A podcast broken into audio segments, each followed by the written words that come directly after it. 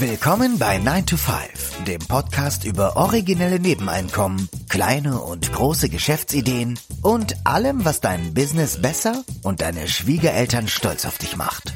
Es ist nie zu spät für einen Plan B.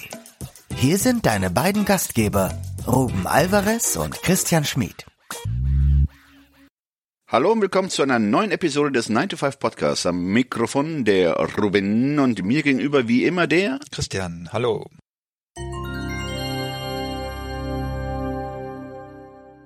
Der Titel der heutigen Episode lautet Beamtentum, Enthüllung eines Aussteigers. Interview mit Dominik Fecht. Wir haben das vage Gefühl, dass Verbeamtung für unsere Gesellschaft schädlich ist. Dominik Fecht war Beamter und hat seinen begehrten Job beim Zoll freiwillig gekündigt. Jetzt hat er darüber ein faszinierendes Buch geschrieben. Beamte wollen arbeiten. Dominik war bereits zweimal Gast bei uns im 9 Podcast. Wir freuen uns, ihn dieses Mal als freien Mann im Podcast begrüßen zu können.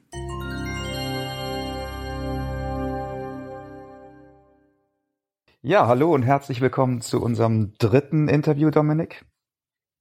Ja, vielen Dank erstmal nochmal, dass ich nochmal dabei sein darf. Ich werde Dauergast bei euch. Alle gute Dinge sind drei. Das, äh, Im Moment bist du der Rekordhalter.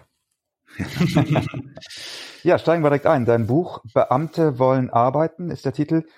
Muss ich ganz ehrlich sagen, ist ziemlich schockierend. Und wir werden natürlich heute noch ausführlich darüber sprechen. Und bevor wir darüber sprechen, möchte ich gerne mit einer provokativen Frage zum Titel einsteigen, nämlich wollen Sie wirklich arbeiten oder werden die Leute nicht gerade deshalb Beamte, damit sie nicht so viel arbeiten müssen? Mhm. Ja, vielen, vielen Dank für den, für den guten Aufhänger. Und zwar war das bei mir genau dieser Gedanke von, dass ich absichtlich mit dem Titel so ein bisschen provozieren wollte. Aus meiner Sicht ist es nämlich so, dass Menschen generell, und da schließe ich halt Beamten natürlich mit ein, etwas tun wollen, dass sie etwas machen wollen, dass sie nicht da sind von diesem, ach, ich will nur auf der Arbeit sitzen, ich will mich nur langweilen, ich möchte nur nichts tun, möchte dafür bezahlt werden.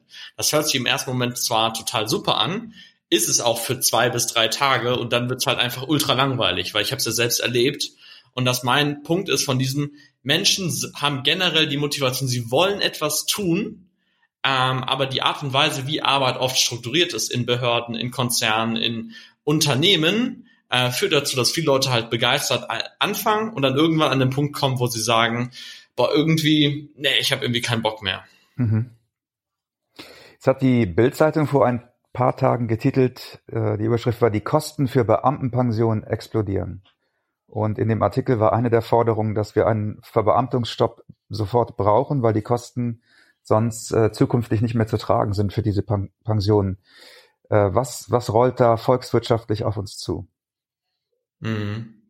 Ich glaube, ähm, es ist schwer irgendwie einzuschätzen, weil das Problem haben wir schon seit ganz, ganz, ganz, ganz vielen Jahren, dass, äh, naja, als Beamter, wenn du deine Pension bekommst, das ist halt viel, viel höher als bei ähm, ja, jedem, der irgendwie Rente bekommt oder bei fast allen, die Rente bekommen. Und dass hier ja der große Nachteil ist, dass nicht so wirklich irgendwie Rücklagen gebildet werden müssen oder die Rücklagen dann manchmal einfach wieder aufgelöst werden, um es für andere Dinge im Staat zu verwenden. Deswegen ich kann es gar nicht so genau einschätzen. Auf jeden Fall, ja, ist und bleibt es auf jeden Fall spannend zu sehen, was da noch auf uns irgendwie zukommt. Ähm, weil ja gerade die Alterspyramide ist ja allen bekannt. Es gibt immer mehr Leute, die in Rente beziehungsweise in Pension gehen und dann müssen wir mal schauen, wie das dann quasi ja sein wird. Mhm. Ja. Jetzt ist es ja, jetzt haben wir gerade über die Rentner und Pensionäre gesprochen, gehen wir mal genau in die andere Richtung. Bei den jungen Menschen ist ja im Moment sehr viel Verunsicherung und äh, ich hatte mit Ruben auch neulich drüber gesprochen, er hatte da so eine Statistik, glaube ich, im Handelsblatt gesehen, dass die Studienabgänger jetzt äh, vorrangig in den öffentlichen Dienst streben. Also eigentlich nach einer Verbeamtung suchen, weil sie sozusagen in einen sicheren Hafen möchten. Ähm, und da wäre dein Buch tatsächlich auch Pflichtlektüre, bin ich der Meinung. Was würdest du denn, was würdest du denn jungen Menschen raten, die jetzt sagen, ich möchte äh, die Beamtenlaufbahn einschlagen? Mhm. Ich glaube, das Wichtigste ist für sich selbst erstmal zu überlegen, aus welchem Grund möchte ich das überhaupt. Weil bei mir war das Spannende, ich habe ja damals mein Studium relativ naiv natürlich auch gewählt, was mega ist, finde ich. Also dieses, das Thema interessiert mich, Wirtschaftsthemen, Rechtsthemen interessiert mich, ich studiere das. Und ähm, zu einem gewissen Grad bin ich da vielleicht auch zu naiv dran gegangen, habe gedacht, ach, das passt schon alles und da werde ich gut mit irgendwie zurechtkommen. Und sich selbst halt, bevor du irgendwie eine Entscheidung triffst, wo möchte ich irgendwie langfristig hin, äh, dir die Frage zu stellen, weswegen möchte ich das überhaupt? Also möchte ich das, um diesen sicheren Job zu haben? Ist das meine Hauptintention?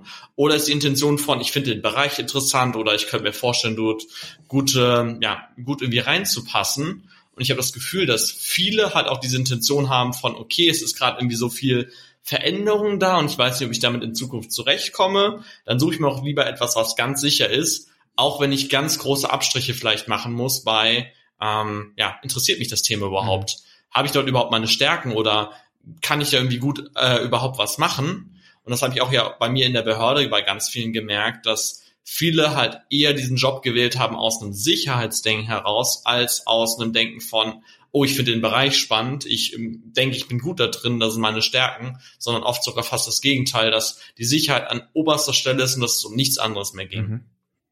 Und was würdest du denen raten, die, die sagen, für mich ist Sicherheit das Allerwichtigste. Ich möchte einfach eine sichere Anstellung. Ich möchte später eine hohe Pension. Ich möchte abgesichert sein. Würdest du denen raten, zu einer Behörde zu gehen? Hm, ich finde es immer schwierig, anderen Leuten irgendwie Ratschläge zu geben. Zum einen, weil ich die meisten Ratschläge von anderen Menschen sowieso nicht annehmen würde. Bin da vielleicht so ein bisschen so eigen. Und ich glaube, dass zu einem gewissen Grad ja auch die Erfahrung dazugehört. Also ich bin unfassbar dankbar für meine Zeit äh, beim Start weil ich halt ganz, ganz stark sehen durfte, was ich auf gar keinen Fall möchte. Mhm.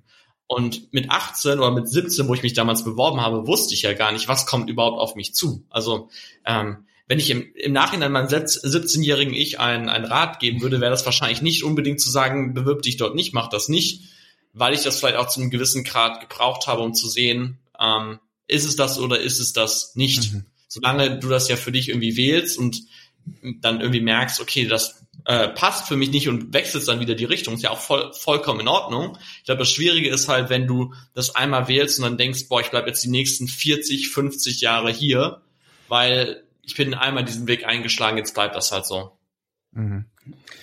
Eine Anmerkung sei hier mal äh, erlaubt, weil wir gerade über die Beamten herziehen. Wir reden gerade über das Thema und wir hatten auch gerade die Beamtenpensionen herangezogen, um äh, die, äh, ja, wie soll ich sagen, die äh, explosionsartige Entwicklung der Kosten aufzuzeigen. Man, dieses Thema äh, steht ja nicht nur bei den Beamten äh, bevor, sondern auch den, den Rentnern. Also das Thema muss ja auch angegangen werden. Es sind ja nicht nur die Beamtenpensionen, die explodieren, sondern auch die Renten, die äh, zum Teil bezuschusst werden müssen. Also da müsste man auch rangehen.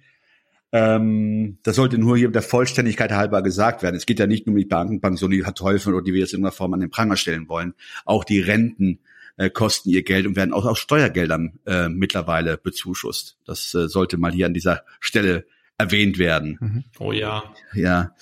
Ähm, Jetzt würde ich gerne mal ein Zitat ähm, aus deinem Buch ähm, hier mal ähm, zum Besten geben und äh, ja mal deine äh, äh, deine Einblicke hierzu erfahren.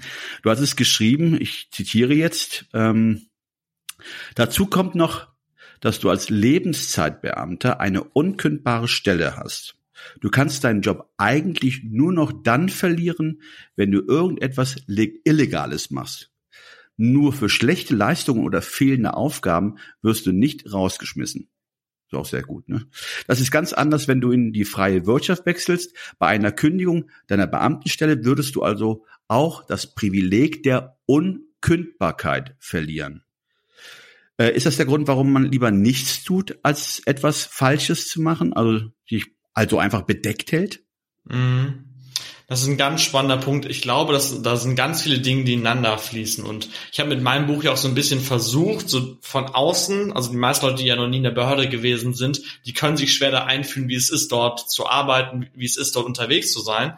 Und aus meiner Sicht herrscht dort eine Art von Kultur, wo du merkst, irgendwie, wenn du etwas machst und du dabei einen Fehler machst, dann verstößt du ja wahrscheinlich gegen irgendeine Vorschrift. Und wenn du nichts oder sehr, sehr, sehr, sehr akkurat und sehr langsam arbeitest, dann wirst du wahrscheinlich keine oder kaum Fehler produzieren, die gegen irgendwelche Vorschriften verstoßen. Und dass viele Leute halt natürlich so an dieser Sicherheit und an dieser Unkündbarkeit und an den ganzen Privilegien hängen, dass sie möglichst versuchen, nichts falsch zu machen.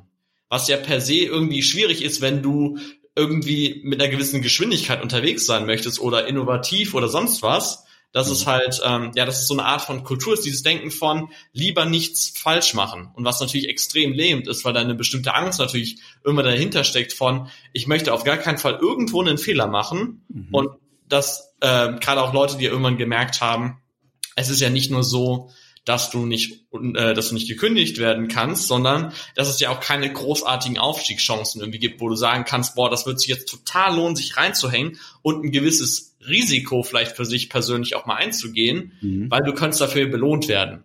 Und das gibt es halt in der Art und Weise nicht, weil es gibt ja diese Besoldungsstufen. Du kannst halt eine Stufe aufsteigen, maximal bei einer Besoldungsrunde. Und wenn das dann 100 oder 150 oder 200 Euro mehr pro Monat sind, kannst dich ja selbst fragen, ob du dafür bereit bist, irgendwie Risiken einzugehen, die am Ende deinen Job gefährden können.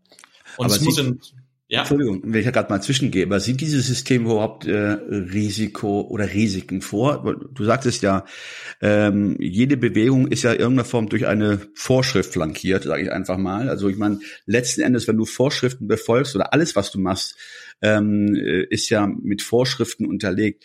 Gibt es da überhaupt Raum, Erfahrungen oder Fehler zu machen? Mm, aus meiner Erfahrung kaum. Also es wird halt von oben vorgegeben, so muss das gemacht werden, so muss das gemacht werden. Es gibt ja, es gibt ja die Gesetze vom äh, Parlament, dann gibt's die Verordnung vom Ministerium und dann gibt's intern noch die Dienstvorschriften. Und bei allem, was du tust, musst du ja alle Gesetze, Verordnungen und Dienstvorschriften einhalten. Und das ist ja selbst für einen Otto Normalbürger, der draußen irgendwie unterwegs ist, ja schon kaum irgendwie machbar oder auch für selbstständige Unternehmer, äh, wo du merkst, egal was ich mache, äh, am besten wäre es, wenn ich gar nichts tun würde, weil dann kann ich gegen keine Vorschrift verstoßen. Das erinnert mich Aber irgendwie an den Lockdown. ja. Lieber, lieber, zu Hause bleiben, weil draußen gibt es so viele Vorschriften, die man verletzen könnte. So, so, so ja, so ungefähr. Und ich glaube, das ist halt wichtig, sich das bewusst zu machen, was das ja auch natürlich mit den Menschen mit der Zeit macht. Weil wenn du immer wieder eingetrichtert bekommst von, äh, halt dich an die Vorschriften, mach das nicht anders, mach keine Fehler, du darfst nicht davon abweichen und wenn irgendwas passiert, bist du ja der Buhmann. Weil das ist auch vielen nicht bewusst. Zum Beispiel in Deutschland ist es ja so, dass es, ähm, dass du eine Behörde strafrechtlich nicht verfolgen kannst. Wenn zum Beispiel die Polizeibehörde äh, was falsch macht, dann kannst du strafrechtlich nur den Beamten, denjenigen verfolgen, der, der konkret diese Handlung gemacht hat, aber nicht die Behörde insgesamt strafrechtlich. Und das bedeutet, du stehst ja als, als Beamter dann in der Haftung in Anführungszeichen und bist auch dem, in der Schusslinie. Und viele wählen halt nach einer gewissen Zeit dann für sich zu diesem Punkt von, ich habe gemerkt, es hat sich nicht gelohnt, mich anzustrengen. Ich habe dafür nichts bekommen. Ich habe eher sogar noch einen auf den Deckel bekommen, weil ich hab, war so schnell unterwegs, dass da passieren halt auch mal Fehler. Ähm, mhm. Habe dafür immer wieder einen auf den Deckel bekommen und wurde vielleicht nicht gelobt oder wertgeschätzt für diese Dinge. Und dann, ja, dann okay, dann halt nicht. Dann mache ich das halt nicht mehr. Also die Anreize sind, oder das Anreizsystem ist eigentlich komplett das Gegenteil von dem, was du in einem erfolgreichen Unternehmen hast. Denn mhm. Leistung wird nicht belohnt, sondern Leistung wird, Entwi ja. Und Entwicklung wird nicht zugelassen. Und Entwick also Entwicklung, aber auch im Sinne Systementwicklungen, also dass sich das System, die Struktur, die ja. Organisation verbessert. Genau, weil es eine Fehlerkultur gibt. Also jeder Fehler ist sozusagen oder die Vermeidung von Fehlern ist wichtiger als das Finden einer innovativen Lösung. Und, ja. und Risiko wird äh, auch bestraft und nicht belohnt. Das ist natürlich als System wirklich problematisch. Demnach gibt es auch keine Fehler. Also eine Fehlerkultur gibt's ja gar, kann ja nicht aufkommen, weil es ja Vorschriften gibt, die ja, ja verhindern, dass du Fehler machst. Also du bist eigentlich mhm. nur genötigt, äh, dich an, an Vorschriften zu halten. Ich habe einen schönen Begriff davon gehört von jemandem aus dem, aus dem Change Management, der hat gesagt, und das passt unfassbar auf die Behörde, wir haben eine Fehlersuchkultur. Mhm. Weil halt geguckt wird, wo hast du was falsch gemacht? Wo ist der Fehler? Und das ist, glaube ich, ganz wichtig, sich das auch bewusst zu machen. Was ist im Kern jemand, der Jura studiert hat? Der guckt, fragt sich die ganze Zeit das Studium, vier Jahre lang wird dann denken darauf geschult ist, ist das erlaubt, könnte das gegen eine Vorschrift verstoßen. Mhm. Und Beamte sind ja oft, also nicht reine äh, Juristen, ähm, haben natürlich aber immer mit, mit Recht zu tun. Und da schwebt immer so ein bisschen die, die, die Frage im Raum, könnte das, was ich gerade machen will, gegen irgendeine Vorschrift, irgendeine, die es gibt, verstoßen? Sei es Datenschutz, sei es Steuergeheimnis, sei es keine Ahnung was. Mhm. Und das führt halt natürlich zu, zu krassen Dingen, die ich halt äh, so erlebt habe in der Behörde. Und äh, Christian hat das ja komplett auch gelesen, hat ja auch mitbekommen, was für Geschichten ich da erlebt habe ähm, wo du denkst irgendwie, das kann gerade doch nicht wahr sein. Nach gesundem Menschenverstand müsste das doch anders laufen. Das müsste doch, also das ist doch so offensichtlich, dass es falsch läuft, aber es halten sich alle an die Vorschriften. Also das heißt letzten Endes, jedes Abweichen von diesen Vorschriften, auch wenn es zu einer Verbesserung führt, wird erstmal als Fehler gewertet.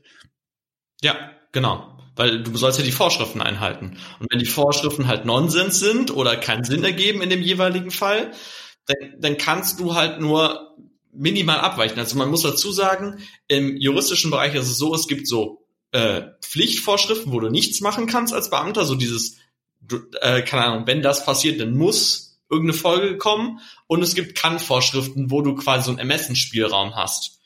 Ähm, wenn das aber jetzt irgendeine Vorschrift ist, wo es heißt, das muss so gemacht werden und du denkst einfach nur in deinem Kopf, das ergibt gerade null Sinn, was ich mache, aber die Vorschrift sagt, das muss so gemacht werden und dann ist das halt einfach so. Puh, das ist natürlich auch mental echt ein, ein Stressfaktor, oder? Oh ja, ja, klar. Also zumindestens, wenn man halt, naja, seine Arbeit gut machen möchte, ja. ne? Wenn, also ist praktisch das System avers oder nicht gerade, wie soll ich sagen, äh, dass da Entwicklungen oder Verbesserungen schwerlich durchsetzbar sind. Ja, naja, ich muss das so sagen, die meisten Leute haben halt kein wirkliches Interesse daran, dass sich mhm. was verändert. Und mhm. es gibt von Nassim Taleb ein schönes Buch, das heißt Skin in the Game. Das heißt, wer hat quasi mhm. in Anführungszeichen so ein bisschen Einsatz drin ja. oder äh, für den macht es einen Unterschied, ob es funktioniert oder nicht funktioniert. Mhm. Und wenn du jemanden hast, ich nehme jetzt einfach mal einen Polizisten, der sitzt dort, der bearbeitet seine Kriminalfälle, der bearbeitet, was weiß ich, Diebstahl, sonst was, der hat nichts davon, wenn es gut läuft. Nichts, null. Also es gibt ja keine Erfolgsprämien, äh, mhm. wäre vielleicht auch ein bisschen komisch in einem Staatssystem, aber es ist halt einfach so, der hat nichts davon, wenn es gut läuft. Wenn der aber ein einziges Mal einen Fehler macht, kriegt er richtig einen auf den Deckel oder im schlimmsten Fall kann er seinen Job verlieren, wenn es wirklich, wirklich krass ist, was der irgendwie falsch gemacht hat. Puh, okay, wir gehen mal zum nächsten Zitat über. Äh, die Grundvoraussetzung für eine destruktive Arbeitskultur und viele demotivierte Beamte ist, dass sich die Arbeitsorganisation dieser Ineffizienz leisten kann und dadurch nicht ihre eigene Existenz gefährdet. Darunter fallen also nicht nur klassische Behörden, sondern auch große Konzerne in Klammern (Automobilhersteller, Energieversorger), die Rundfunkanstalten, Krankenkassen, die Rentenversicherung, verstaatlichte Versorgungsbetriebe und andere Unternehmen, die sich demotivierte und ineffiziente Angestellte leisten können. Das äh, gilt ja übrigens auch äh, für NGOs, ne? die können ja auch nicht pleite gehen. Ähm, die Frage ist für mich an dem Punkt, diese Organisationen können sich das leisten, aber kann die Volkswirtschaft insgesamt sich das leisten? We'll be right back.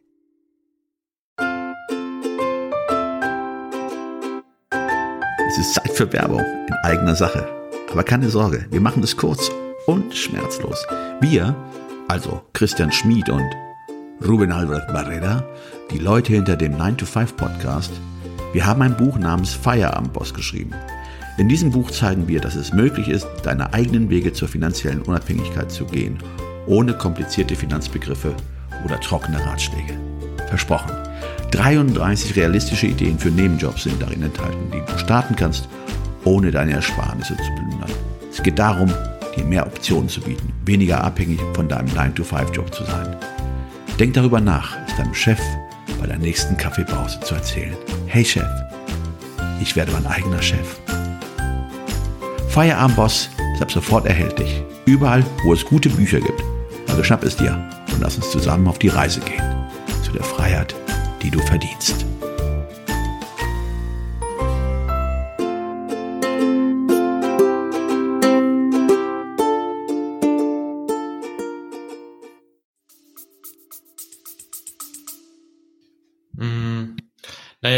Die, Masse der Menschen ist ja noch bereit, den Preis zu zahlen. Ich gehe halt immer so weit zu sagen, okay, es liegt in, in der Entscheidung der Masse der Menschen, was bist du bereit mitzutragen und was nicht. Und natürlich ist es ein radikaler Schritt zu sagen, was was ich, mir gefällt, mir gefallen die Regeln in Deutschland nicht, dann suche ich mir ein neues Land. Ähm, und das können die meisten Leute nicht machen. Aber zu einem gewissen Grad wird es ja mitgetragen. Es gibt ja keinen großen, großen Aufstand von, oh mein Gott, es wird so viel Geld irgendwie verschwendet. Mal punktuell wird sich aufgeregt über den Berliner Flughafen oder über so Einzelprojekte wird sich aufgeregt. Aber es ist nicht genug Energie da, um es insgesamt zu verändern. Mhm. Weil ich glaube, dass gerade in Deutschland ein großer, großer Impuls ist, an dem, was da ist, festzuhalten. Und das hat halt seinen Preis. Und ähm, ich keine Ahnung, ich kann es nicht genau einschätzen, wie, wie das noch weitergeht, wie, was für Folgen das noch hat, wo das noch gesellschaftlich insgesamt hinführt. Ähm, ich glaube, der, der Gedanke dahinter ist total wichtig, sich damit einmal auseinanderzusetzen, sich bewusst zu machen, dass zu einem gewissen Grad diese Dinge nur möglich sind, weil es so große Organisationen sind, wo es keine, die nicht wirtschaftlich arbeiten müssen. Mhm. Die sind nicht darauf angewiesen und sich das bewusst zu machen, dass diese diese Muster und die Art und Weise, wie dort mit Mitarbeitern umgegangen ist, wird nur notwendig äh, oder nur möglich ist, weil sie nicht darauf, weil sie nicht zwingend Gewinne machen müssen. Mhm. Und weil es auch keine Konkurrenz gibt, ne?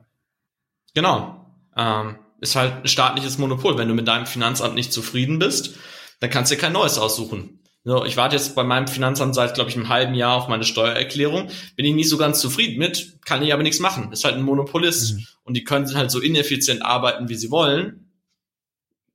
Bringt halt, ist, ist halt egal. Interessiert halt keinen. Es gab jetzt äh, eine kleine Anekdote am Rande. In, in England gibt es den BBC, der ja auch ähm, über eine Rundfunkgebühr finanziert wird. Und da hat sich jetzt ein neuer Sender entwickelt aus dem BBC heraus oder ein ehemaliger BBC-Mitarbeiter, es nennt sich GB News.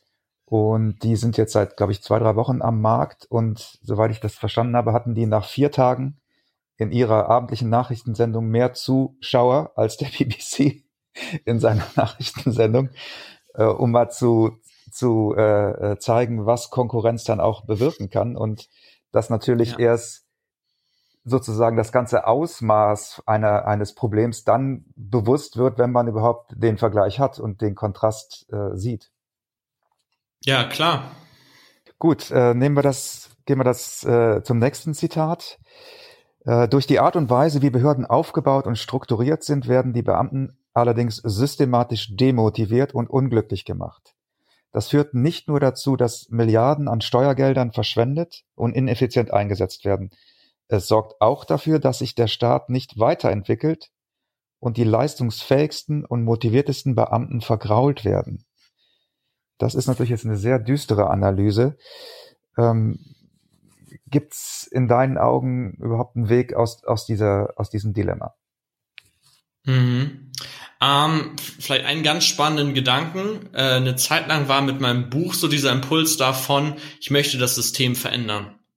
Und irgendwann ist bei mir der, der Groschen immer mehr gefallen zu, ich möchte eigentlich nur diese Information teilen und die Menschen zur Verfügung stellen, die selbst etwas ändern wollen, weil ich habe für mich verstanden, dass ein System und eine Art und Weise, wie eine Gesellschaft insgesamt funktioniert, nicht einfach verändert werden kann, sondern nur Menschen sich verändern können. Und ähm, das, äh, das durfte ich im letzten Jahr ganz stark lernen. Das liegt halt nicht in meinem Kontrollbereich. So dieses, ich kann es nicht beeinflussen, wie das, ob sich das System verändert oder ob es gesellschaftliche Umbrüche gibt oder sonst was, sondern ich kann nur alles tun, was in meiner Verantwortung steht. Von zum Beispiel, ich bin nicht mehr bereit, dort zu arbeiten, ich mache was anderes, ich schreibe ein Buch über meine Erfahrungen, gebe mein, mein Wissen weiter, was ich mitgenommen habe, um vielleicht einen einen oder anderen ähm, einen Einblick zu geben, bevor er in eine Behörde geht, um eine klarere Entscheidung treffen zu können. Für jemanden, der gerade drin ist und dann vielleicht feststellt, okay, ähm, das sind systematische Probleme, das ist jetzt liegt nicht an meinem Chef oder an äh, unbedingt meiner Dienststelle vor Ort, sondern das ist ein generelles, staatliches, systematisches Problem. Und dann kann jeder für sich halt diese Entscheidung treffen. Aber ich habe für mich so ein bisschen mich davon losgesagt, so dieses, ich muss allen Leuten helfen, ich muss das alles verändern, ich muss das System irgendwie verändern. Das ist überhaupt gar nicht mehr mein Anspruch, weil, naja, kann ich halt nicht. So. Und ob, ob da sich großartig was dran ändert oder ob da sich was passieren kann, das liegt in der Hand halt jedes Einzelnen. Und solange halt, keine Ahnung, die Masse der Leute, die noch für den Staat tätig sind, die Sicherheit wichtiger ist, als dass sich dort was verändert, dann mhm. bleibt es halt größtenteils so, wie es ist. Und ähm, ja, deswegen das ist so ein bisschen meine Antwort darauf. Wie ist es denn jetzt, wenn man das so liest, dass der Staat äh, die leistungsfähigsten und motiviertesten Beamten vergrault? Ja, und die Leute, die nach oben kommen, also sind demnach ja auch dann eben genau die, die nicht leistungsfähig sind und vielleicht auch gar die unmotivierten Beamten. Hat man das dann auch oben, hat man so praktisch, dass der Fisch auch von oben stinkt? Oder ich meine, äh, ist es egal, wie man das sieht, äh, dass man immer von derselben Qualität von Menschen oder Beamten reden muss? Ich bin kein so großer Fan, das alles in einen Topf zu werfen, weil ich ja. habe großartige Führungskräfte auch miterlebt und katastrophale, so wie es halt, glaube ich, in jeder großen Organisation ist. Ein, ein Muster, was ich dahinter halt bemerkt habe, ist, dass ähm, gerade in diesen Organisationen natürlich Vitamin B und Politik und sowas natürlich auch eine Rolle spielen. Das heißt, es kommen halt auch Leute nach oben, die jetzt nicht unbedingt die kompetentesten sind, die aber vielleicht ähm, sich am besten mit dem Chef oder sowas in Anführungszeichen verstehen und genauso wie du es gerade beschrieben hast, dass an einem gewissen Zeitpunkt du auch einfach befördert wirst, weil du halt länger dabei bist. Nicht, weil du halt unbedingt der Beste in der Abteilung bist, sondern weil äh, in Anführungszeichen, und den Satz habe ich ganz, ganz oft gehört, jeder ist irgendwann ja mal dran. So nach dem Motto, jeder wird irgendwann mal befördert, unabhängig davon, was du machst. Und äh, zum Beispiel bei mir war es ja so, ich habe ja das äh, duale Studium gemacht, dann die ähm, drei, äh, drei Jahre Probezeit gehabt und in der Zeit konnte ich rein rechtlich nicht befördert werden. Und da sieht man mhm. ja auch schon, das sind halt so Sachen, wo du dann merkst, irgendwie so, okay, ich könnte mich jetzt gerade anstrengen, ich könnte mhm. ganz viel tun, ich könnte ganz viel Innovationen reinbringen, neue Ideen, sonst was bringt mir aber nichts. So. Also letzten Endes ist ja die Motivation äh, ein Fremdkörper in dieser in diesem System. Also Motivation, aber auch Kreativität, weil nicht gefördert, sind ja oder glänzen durch Abwesenheit. Mhm. Und da fragt ja. man sich natürlich, wie so ein System überhaupt sich entwickeln kann. Ja, oder ob es sich überhaupt äh, entwickeln lässt, das ist ja die große Frage. Ne? Mhm ähm, die meisten Menschen wollen es, glaube ich, halt auch zu einem gewissen Grad nicht. So dieses, okay, ich bin zwar unzufrieden und mir gefällt das nicht, aber das habe ich halt auch ganz stark gemerkt, auch solange ich halt noch bei der Behörde gewesen bin, dass mhm. ich einen, eine gewisse Angst davor halt auch hatte, wirklich kritische Punkte halt auch anzusprechen, weil ich gedacht habe, ich habe nicht das Gefühl, dass damit was gemacht wird. Ich habe nicht den Eindruck, dass wenn ich hier sage, hier läuft gerade etwas grundlegend falsch, dass dann der Kurs geändert wird. Mhm. Sondern wird gesagt, ja, okay, das sind aber die Vorschriften, das ist halt so in der Behörde, da kannst du halt nichts machen, das haben wir schon immer so gemacht. Und wenn du diese Sätze halt hunderte, tausende Male hörst, denkst du irgendwann so, okay, ich lasse es. Ich sag halt nichts mehr dazu. Ich, ich bringe mich da gar nicht mehr so ein. Ich versuche irgendwie Dinge anzustoßen, aber ich laufe halt so oft vor eine Wand und wieder vor eine Wand und wieder vor eine Wand und irgendwann sagst du so, wofür mache ich das eigentlich? Also dann, dann kann ich hier auch einfach sitzen und mit dem Kollegen quatschen. Also also wenn man das jetzt so hört, ich meine, du kennst sicherlich die ähm, die Geschichte von Asterix und Obelix in Rom. Ja, das ist da zwar karikiert, aber ich glaube, das trifft es doch wirklich äh, wie, wie den Nagel auf den Kopf, oder? Wenn man dieses Comic ähm, durcharbeitet. Ja, brauchst halt das Formular und das andere Formular ja. und du musst die Dinge ausfüllen. Und ähm, ich glaube, was halt schwierig so nach außen zu vermitteln ist, jeder hat ja schon mal Kontakt gehabt mit der Behörde, sei es mit dem Finanzamt, mit der Polizei, mit, mit sonst wem. Und dann merkst du ja, dass die, da dieses Behördendeutsch gesprochen wird und mhm. dass dir eine bestimmte Art von Denken da ist. Und sich bewusst zu machen, dass das, was nach außen gezeigt wird, genauso intern ja auch gelebt wird dass diese Art von Denken, dieses, das ist die Vorschrift, das muss so gemacht werden, das muss eingehalten werden, dieses penible und auf jede Millimeter achten, du darfst, darfst auch nicht davon mal abweichen oder sowas in der Richtung, dass es halt, das ist dort halt einfach die Art von Kultur, die dort gelebt wird. Mhm. Ich wollte jetzt nochmal einen Schritt zurückgehen, Dominik, und dich fragen, du hast eben gesagt, dass du beim Schreiben des Buchs irgendwann an den Punkt gekommen bist, wo du sozusagen dann, ich nenne es jetzt mal missionarischen Anspruch abgelegt hast und es einfach akzeptiert hast, dass das System so ist, wie es ist und dass du nur dich und dein Leben ändern kannst, aber nicht das System. Kannst du noch irgendwie eruieren, was da der Knackpunkt war? Also was, was der Moment oder der Faktor war, der da dein Denken so verändert hat? Mhm. Ähm, ich habe mit einem Coach zusammengearbeitet ganz viel und da ging es so ein bisschen darum, dass äh, es sich gerade unfassbar anstrengend irgendwie anfühlt und alles irgendwie so, so, so, so stressig ist. Und dann ging es halt darum, wo kommt das herkommen? Oder da haben wir da ganz viel drüber geredet. Und er hat halt zu mir einen spannenden Satz halt mal wieder gesagt, wie, wie ganz oft, wenn man einen guten Coach hat. Stress verursacht eigentlich nur, wenn du den Fokus zu sehr auf Dinge legst, die du nicht verändern kannst. Das kann deine Vergangenheit sein, das kann, wo geht's in Zukunft hin sein, das kann irgendwas wie ein System, wie so was Großes, wie die Gesellschaft oder sowas sein. Wenn dein Fokus nur darauf liegt oder zu viel auf Dingen liegt, die du nicht verändern kannst, dann, ähm, naja, wirst du halt, äh, fühlt sich das anstrengend und schwer an oder du hast so einen Widerstand in dir, weil du merkst irgendwie, ich will, dass es anders ist, aber ich kann nichts tun. Und zu akzeptieren, über gewisse Dinge halt keine Kontrolle zu haben und dieses Loslassen, Anführungszeichen, das war halt der Punkt. Und als ich das für mich verstanden habe, habe ich gemerkt, boah, das fühlt sich gerade schon viel entspannter an, das Buch gerade mit der Intention zu schreiben. Ich hoffe, dass das Buch genau die Menschen findet, die es brauchen. Dass genau die Menschen, die auf der Kippe stehen, die sagen, boah, irgendwie ich bin so unzufrieden, aber ich weiß nicht, was ich machen soll oder ich fühle mich so alleine damit oder die halt einfach nur ein Vorbild oder ein Leuchtturm brauchen. Das irgendwann, und als ich das, als ich das erkannt habe, hat das sich plötzlich viel entspannter, viel leichter, viel cooler angefühlt, weil ich gemerkt habe, das kann halt, das ist wirklich realistisch, das kann wirklich passieren. Und ich unterliege jetzt nicht der Illusion, dass ich komme, mein, mein Buch kommt raus und das über 100 Jahre entstandene Staatssystem wird sich über Nacht verändern. Wenn es so wäre, dann wäre ich auf jeden Fall ab, ab demnächst sehr berühmt. ja. Aber das wird halt nicht passieren. Das, ich glaube halt nicht daran, dass es so weit passieren wird. Und ich habe halt irgendwann für mich gesagt, wenn dieses Buch ein einziger Mensch in die Hand bekommt, der dann merkt, okay, irgendwie, jetzt habe ich den Mut, jetzt sehe ich noch klarer, was die Probleme sind, jetzt fasse ich den Mut und kündige oder trete mit dem Dominik in Kontakt und quatsch mit dem bisschen und begebe mich auf meinen eigenen Weg und entziehe dem so ein bisschen die Energie und mache besser das, was mir halt auch gut tut, wo, wo ich in meiner eigenen Energie halt bleibe. Mhm. Und genau, und als sich der Fokus halt verändert habe, habe ich, hab ich halt gemerkt, so dieses, das fühlt sich gerade so viel entspannter an und es ist egal, ob das jetzt mir was bringt oder nicht, es fühlt sich halt einfach entspannter an. Sehr interessant. Ich würde gerne noch mal ein Zitat bringen. Äh, ja, wir haben nur Zitate. Ja, wir haben eigentlich heute nur Zitate. Zitaterfolge. Ja, genau. Ja, wir wollten das, das Buch ähm, auch vorstellen in, in diesem Podcast und deswegen zitieren wir eben so viel. Ähm, also, wenn die Bürger auch nur ansatzweise das deutsche Steuersystem verstehen würden, hätten wir den größten Aufstand aller Zeiten. Als abhängig Beschäftigter zahlst du in Deutschland die höchsten Abgaben und kannst dagegen, zumindest legal, nicht viel machen. Es ist einfach nur pervers zu sehen, welche tausenden Möglichkeiten es gibt, sich als großes Unternehmen Steuern zurückzuholen. Die Masse sieht das allerdings nicht, da das Steuersystem viel zu komplex ist und selbst die meisten Steuerberater nicht alle Regelungen kennen. Und äh, jetzt noch ein, ein, eine Anmerkung von mir. Wir haben ja jetzt auch in der Corona-Zeit gesehen, dass die, die kleinen und mittelständischen Unternehmen äh, ja sehr gelitten haben unter den äh, Lockdowns und äh, einige große Unternehmen, Konzerne ja gewachsen sind, floriert äh, äh, haben in dieser Zeit. Warum gibt es diesen diesen Aufstand nicht, den du hier im, in, in dem Zitat äh, angedeutet hast?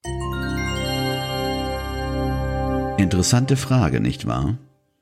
Mehr dazu nächste Woche in Teil 2 dieses Interviews. Das war 9 to 5, der Podcast von Christian und Ruben. Alle in der Episode erwähnten Links findet ihr in den Show Notes auf 9to5.de.